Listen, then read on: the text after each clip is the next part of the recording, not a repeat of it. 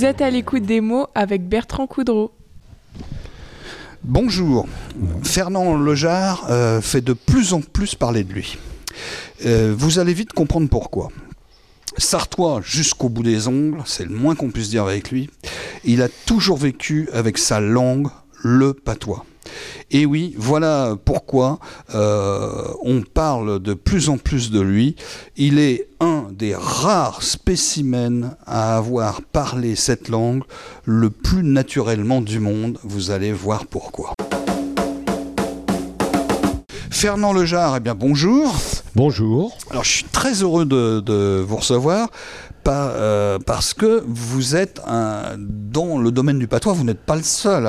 il y a toute une bande là dans la Sarthe qui travaille à, sauvegarder euh, la, mémoire du, patois. Mais vous, vous êtes, un, vous êtes un cas particulier. Alors on va commencer d'abord par vous présenter rapidement. Euh, vous êtes né dans la Sarthe, je suppose. Alors, oui, où tout à fait, à Viré-en-Champagne, un tout petit village. Petit village de Viré-en-Champagne. À côté de Brulon, à la, fin des Coivrons, à la limite de la Mayenne. Le fond du jardin, c'était la Mayenne d'ailleurs. Ah oui ah oui Quand vous étiez au fond du jardin, c'était la frontière. Eh ben là, comme on dit, la, cabane qu'il y avait au fond du jardin, je me demande d'ailleurs si on n'allait pas en Mayenne pour le faire. Alors déjà, là, vous prenez l'accent. Alors d'ailleurs, j'aurais pu faire comme ça. Je vais dire, ben mon gars Fernand, comment ça va? Ah ben, ça va pas, ma foi, ça va, ça va pas. bah, oui, je connais bien qu'il va. Je connais bien que les oies elles vont être dépumées bientôt, ça va tomber là. voilà, là au moins, on est déjà au cœur du sujet. Alors, qu'est-ce que vous avez fait dans votre vie, euh, outre le fait d'être né à Viry-en-Champagne Alors, mon Dieu. Euh, si vous voulez, euh, vous n'êtes pas obligé de vous en, en, étant, en, étant, en, faisant cours, je voulais, moi, absolument être agriculteur. C'était votre. Ah oui, oui, je voulais être paysan. C'était la terre m'intéressait, la vie et la campagne, c'est ce que je voulais faire. C'était une vocation. Voilà. J'ai quitté l'école à 14 ans parce qu'à l'époque, on n'entrait pas en sixième à l'ancienneté. Non, ça ne se faisait pas trop. Il fallait passer un examen. Je réussis cet examen pour passer en sixième. Mais ma mère, euh, non, non, non, ses frères et sœurs, ils n'ont pas fait d'études, il ne va pas en faire non plus, puis on a besoin de lire à la ferme. Donc, euh, pas question d'aller euh, d'aller faire des études. Alors, on pouvait l'année d'après intégrer la cinquième avec un examen plus approfondi. Euh, mon instituteur, M. Allard, m'a fait repasser l'examen, que j'ai réussi. Et là, on rebelote, euh, la maman, elle n'était pas d'accord. Elle n'était pas d'accord, puisque ma mère était veuve, et ça se comprenait un petit peu aussi. Il fallait faire un métier manuel. C'était pas spécialement ça, mais euh, c'était pas dans les années 50. Enfin là, je, vous parle moi en 1960, parce que j'ai mon certificat d'études en 1960. J'avais 14 ans. Après, ben, j'ai intégré pendant deux ans l'école euh, d'agriculture, euh, tout en travaillant dans une ferme dès l'âge de 14 ans, travailler dans une ferme, mais on avait, euh, je crois que c'était, j'ai peur de dire des bêtises, mais c'était une journée par semaine où on allait, euh, on allait au lycée agricole. Ah oui. Au lycée agricole. Voilà. Et ça me plaisait beaucoup jusqu'au jour, au bout d'un an et demi, je crois bien, on avait eu un, un entretien avec le Crédit Agricole. Bah sûr, ah oui, agricole, ça peut pas être autre chose. Bah Et qui me dit, ah, c'est super, vous êtes jeune, vous êtes agriculteur. Déjà à l'époque... Euh, ça commençait déjà à, fuir, si j'ose dire. À, fuir, le, fuir le monde rural, comme euh, j'entendais dire souvent, moi j'en ai marre d'être en France, je monte à Paris, n'est-ce pas? Et euh, là, ils me disent, bah, c'est super, mais... alors nous, on est prêt à vous aider qu'est-ce que vous avez comme fonds disponible Ah, j'ai mes parents ont métayé, moi je n'ai rien, strict.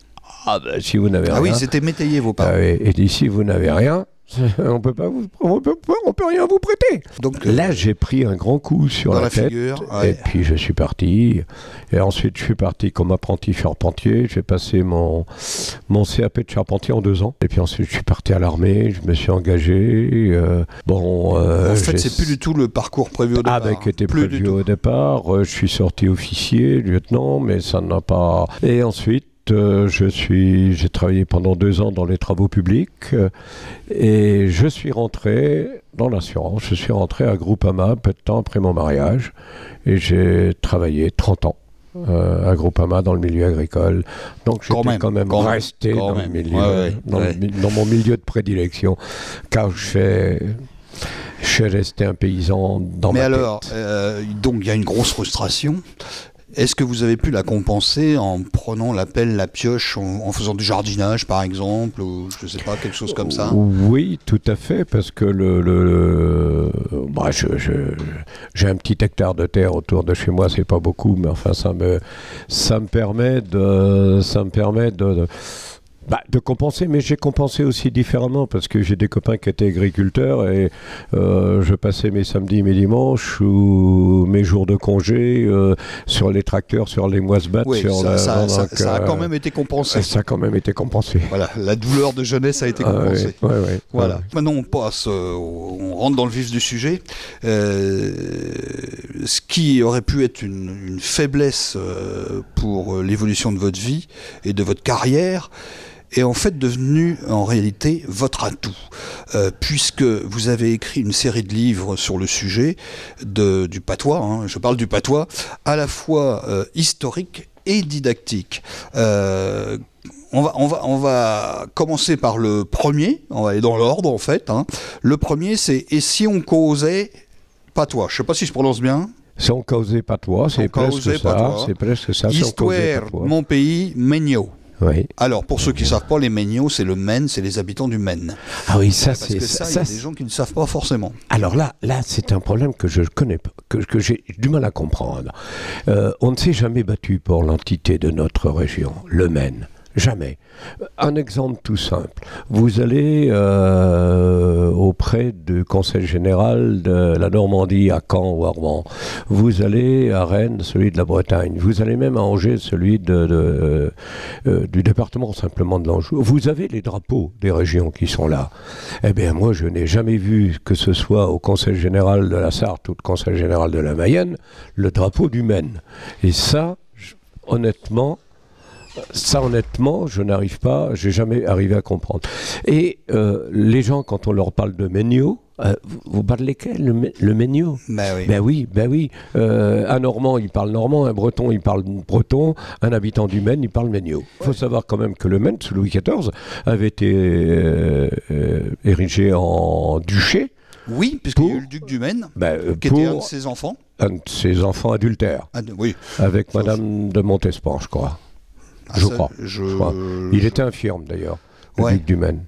Il était infirme, mais s'il avait été roi, lui, ça aurait été bien parce qu'il était intelligent. On avait de la famille dans la royauté. Eh ben, oui. Donc celui-là, euh, c'est en fait euh, des, euh, ce premier livre, ce sont des, des légendes magnottes Ce sont des contes, des légendes, des histoires que j'ai entendues par mes aïeux.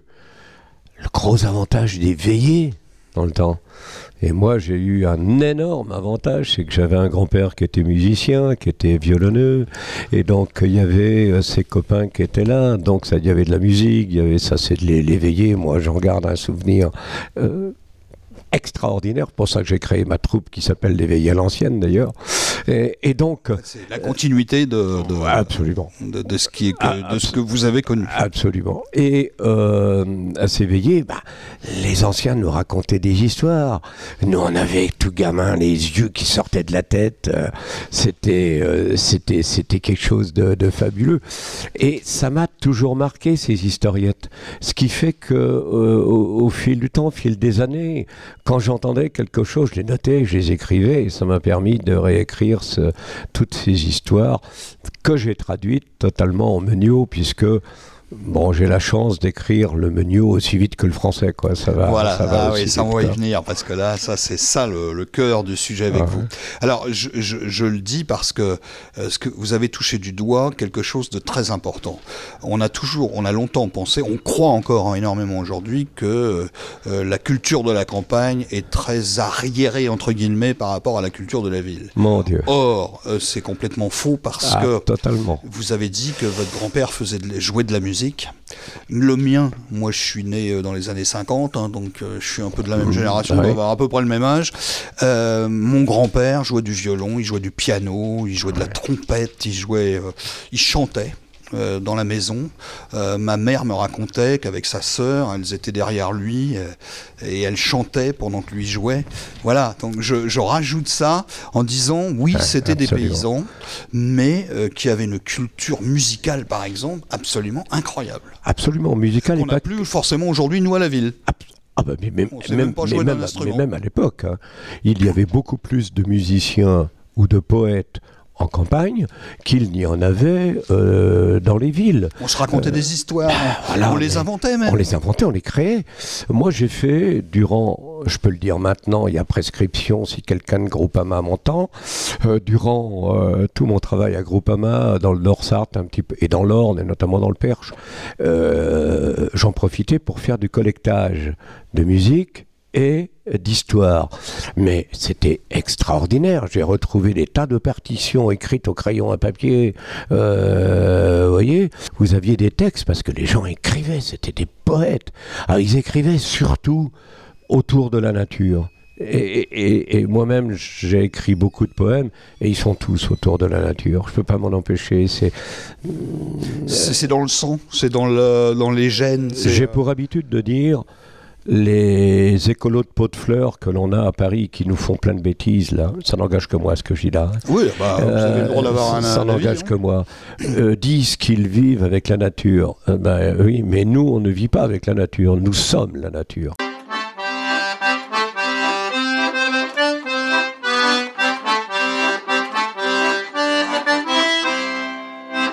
La manette, elle a de beaux yeux, la Marie, elle a de beaux jeux, mais ces deux beaux petits cagnots, ils sont moins fins qu'un Rocco.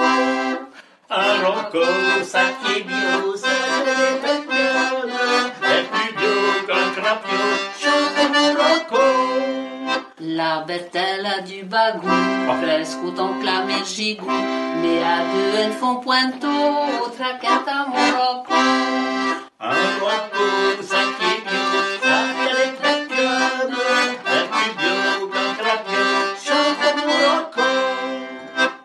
Polita des génisses, mais que le bon Dieu vous bénisse. César Véro et ses vieux, ils chantent d'un roco. Un roco, À l'écoute des mots, sur Radio Alpa 107.3 FM Le Mans et radioalpa.com. Alors on passe à la suite parce qu'il y en a d'autres, on n'a pas fini. Euh, votre deuxième livre euh, n'est pas en fait à proprement parler une histoire de langage, mais l'histoire tout court, euh, puisqu'il s'agit de Persaigne, qui a été publié en 2020 à l'étrave aussi, qui coûte 25 euros, j'en profite pour, le, pour expliquer aux gens combien ça va leur coûter, dans lequel vous révélez les secrets insoupçonnés de cette forêt. Alors là, on vient d'en parler, hein, la, la nature comme vous dites, euh, on est la nature, bah, j'imagine que la forêt de Persaigne vous a fait des effets de ce genre-là aussi. Ah oui, quand nous sommes arrivés, parce que ma femme et moi sommes natifs du Sud-Sarthe, oui. Hein et, là, vous partez dans le nord Et là, on part totalement dans le nord, puisque j'ai été nommé par Groupama sur Alençon. Et ma femme se retrouve institutrice à Neuchâtel-en-Saônois, euh, village qui est euh, à l'orée de la forêt de, de Persailles. Très sympa comme village, entre parenthèses. Oui, ça c'est vrai. Moi, je le trouve sympa. Parce que j'y suis allé pour la chanteuse Teresa, ah, pour voir sa villa, là, ouais. Teresa, euh, qui, et voilà, qui était la, première idole de la chanson en France. Ah, ça a officiellement, c'est la première. Ça a été la piaf de la, fin, des années. Moi, souvent, je dis c'était la Johnny Hallyday des années 1850. Absolument, absolument. Une grande Teresa, vraiment des chansons. Enfin bref. Bref, vous étiez à Neuchâtel. Et, quand j'ai découvert cette forêt, parce qu'il faut savoir que j'ai passé une grande partie de mon enfance au pied de la forêt de Malpère. Oui, déjà, il y avait un... en Champagne, mais mes parents étaient partis et j'étais un, un, amoureux des forêts déjà. Et là, c'était là, j'ai découvert une forêt absolument faramineuse, extraordinaire. Bercé est une forêt superbe, c'est pas la même chose splendide, mais c'est pas belle forêt. Mais ça n'a rien à voir avec Persaigne. Elle est euh, beaucoup plus sauvage la, ah, forêt bah, Persaigne est beaucoup plus sauvage. On est, on, n'est pas dans la forêt primaire, faut pas exagérer, mais elle est beaucoup plus sauvage. D'abord, c'est une forêt de collines qui culmine à près de 400 mètres, 350 mètres quand même. Et je peux vous garantir si vous allez faire, si vous avez l'habitude de faire 10 euh, km de marche en forêt de, en forêt de Bercé, vous venez en personne, vous en faites 5. Hein. Euh, parce que c'est un peu plus rude. Ah bah oui, euh, ah bah oui. Bercer, c'est plat. Hein. percer ses plats, il y a quelques petites bosses, mais c'est rien par rapport. à... Bah, et donc, donc ça, ça vous a inspiré Ça, ça m'a inspiré. Et quand euh, le, euh, comment euh, mon éditeur, donc Lettrave, est venu me voir avec Jean-Léo Dugas, que vous connaissez, qui a énormément écrit, notamment maintenant sur les percherons. Donc, Donc. était Jean-Léo, qui est un grand reporter, aussi photographe, qui a fait énormément de choses, notamment au niveau de, l'extrême-orient.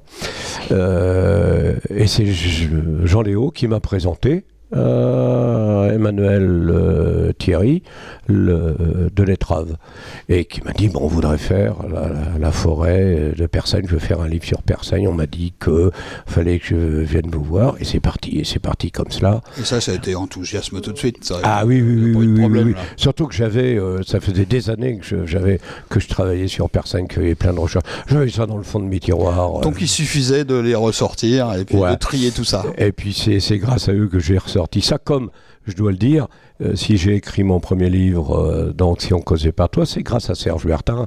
Serge qui m'a dit, ah bah, Fernand, laisse pas ça dans le fond de tes tiroirs. Ce que tu as écrit, laisse pas ça dans le fond du tiroir. Faut, faut l'écrire, faut l'écrire. Voilà. Voilà. Et le goût de l'écriture, du coup, est venu aussi?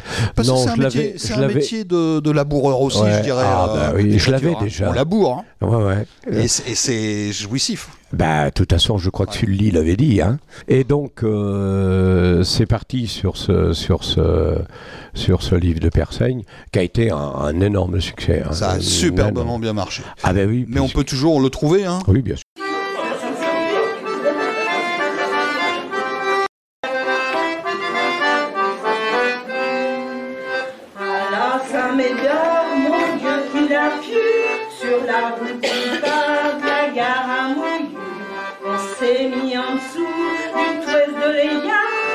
De la pied, pareil qu'un Lisa.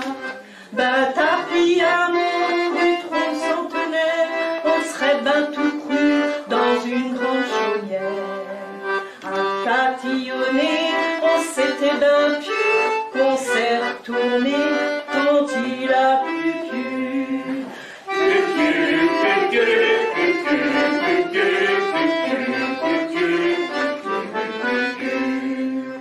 retour au patois avec euh, Peau de Vache, les petites comédies sartoises du gars Fernand. Euh, c'est un livre autour des, des coups tordus, on dira, on dira que peuvent pratiquer les individus. Alors Dieu sait que les règlements de compte entre voisins des fois dans la campagne, c'est quelque chose. Ce qui pourrait nous faire penser à un roman, mais en fait il s'agit de votre témoignage. C'est ça le secret du truc. Oui, tout à fait. Je commence par mon enfance. Euh, c'est votre autobiographie quasiment. Euh, c'est au début, oui. C'est ah. Au début. Après, euh, je suis parti sur les histoires, mais au début. Et euh, j'ai commencé, j'étais Bika dès l'âge de 11 ans. Alors, ah, bah en plus. Alors, ça aussi, il faut quand même expliquer aux auditeurs ce que c'est. Un Bika, c'était un gamin qui, dès l'âge de 10-11 ans, était placé dans des fermes durant les grandes vacances, parce que comme ça, au moins, ça faisait une bouche de moins à nourrir à la maison, et, qui aidait la, la, maîtresse. Et on dormait dans l'écurie. Oh, je me souviens, j'ai un souvenir absolument de ma première nuit dans l'écurie, où ça sentait euh, la sueur euh, chevaline. le cheval, ah oui, l'odeur du cheval. L'odeur du cheval. L'odeur du cuir aussi parce qu'il y avait tous les harnais qui étaient là.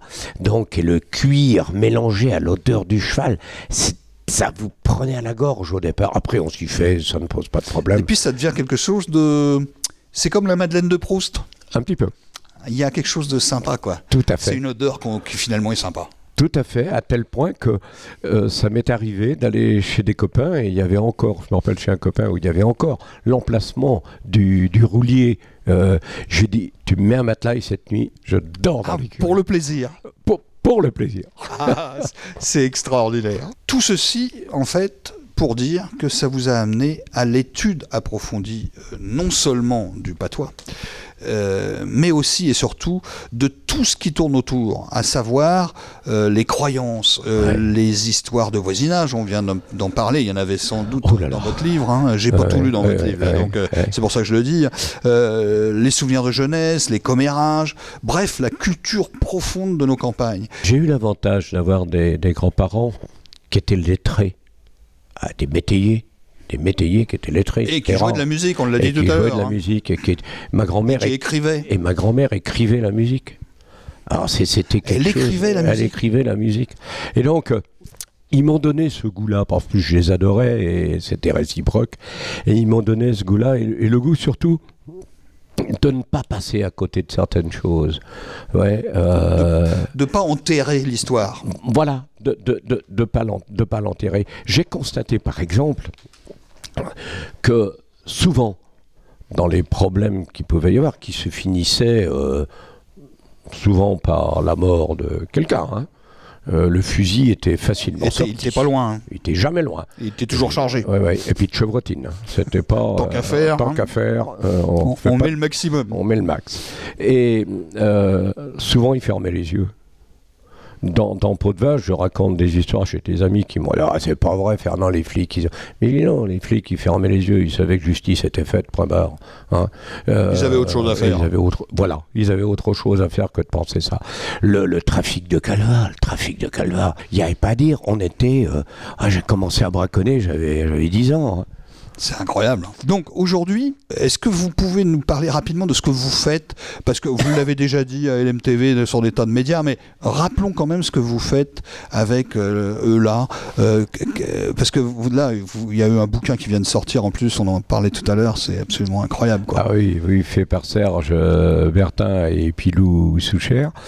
il faut absolument que vous l'achetiez parce que pour ceux qui ne connaissent pas, moi je l'ai, c'est un bonheur, un bonheur ça va leur permettre de pouvoir euh, parler ce patron, tout du moins de parler. Demain, vous n'allez pas faire une conversation comme euh, certains qui, locuteurs dont je fais partie ah peuvent bah le faire. Bien sûr. bien sûr. Mais vous allez pouvoir vous intéresser la prononciation. à cette langue. Ça, j'ai remarqué par exemple la prononciation. La prononciation. Ah, parce qu'il faut savoir quand même que notre parler, ce n'est pas du français déformé comme beaucoup de gens peuvent le croire. Il y a du vieux français, bien entendu. Il y a du vieux français, mais, il n'y a pas de français déformé. C'est pas du français déformé. Je, vais vous donner un simple exemple. Euh, récemment, on me dit, mais si, Fernand, euh, c'est du français déformé. C'est du français déformé. Euh, vous dites une berbie, vous dites pas une brebis. Oui, on dit une berbie, oui. Et comment vous appelez celui qui garde ou celle qui garde les moutons, les moutons. Et comment vous appelez l'endroit où on parque les moutons? Bah, Un berger, une bergère, euh, une bergerie. Oui bah, Pourquoi vous dites un berger, une bergère, un bergerie et que vous dites une brebis, vous devrez dire un breger, une brogère ou une bregerie. Tout ça tout simplement parce que euh, nous sommes une langue d'oeil, comme toutes les autres langues, à l'exception du breton, du flandrien, du, euh, de, l'alsacien et du francisque. Le reste, ce sont toutes des langues d'oeil qui se ressemblent énormément. Et puis, alors, c'est ça qui est intéressant dans ce que vous dites, c'est que parfois, on découvre que c'est la vraie origine de la langue. Vous prenez, pardon, les, les écrits de Molière, les écrits, les, les vrais écrits de Molière, vous allez être surpris de voir que. on est en plein dedans. Et il parlait pas toi, lui, ou quoi On est en plein dedans. Ah ben on est en plein dedans. Voilà. Donc, euh, pour terminer, vous avez très récemment participé à un livre euh, collectif euh, sur le patrimoine sartois aussi. Oui. Juste quand même le, rappeler, vous pouvez nous en ah dire quelques mots là-dessus? Oui, sur les légendes en Sarthe, il faut absolument acheter ce livre. On est, doit être une douzaine d'auteurs, je crois. Douzaine d'auteurs, oui. Hein. Je ne sais plus exactement. Mais ça, ce qui est merveilleux, L'idée a été excellente de, prendre une douzaine d'auteurs répartis dans tout le département. Ah, ça c'est important. Donc on a pu chacun raconter les légendes de notre région. Alors tous les livres de donc ça se termine euh, un peu euh, on est un peu frustré on aurait bien aimé en savoir un peu plus mais bon on est obligé d'arrêter. Donc euh, déjà tout de suite tous les livres de Fernand Lejar sont parus aux éditions de l'Étrave. On peut les trouver dans toutes les bonnes librairies et aussi ben, sur internet hein, je pense comme comme tout le monde hein. donc on se retrouve maintenant ben, dans 15 jours avec un autre invité au revoir, à la prochaine.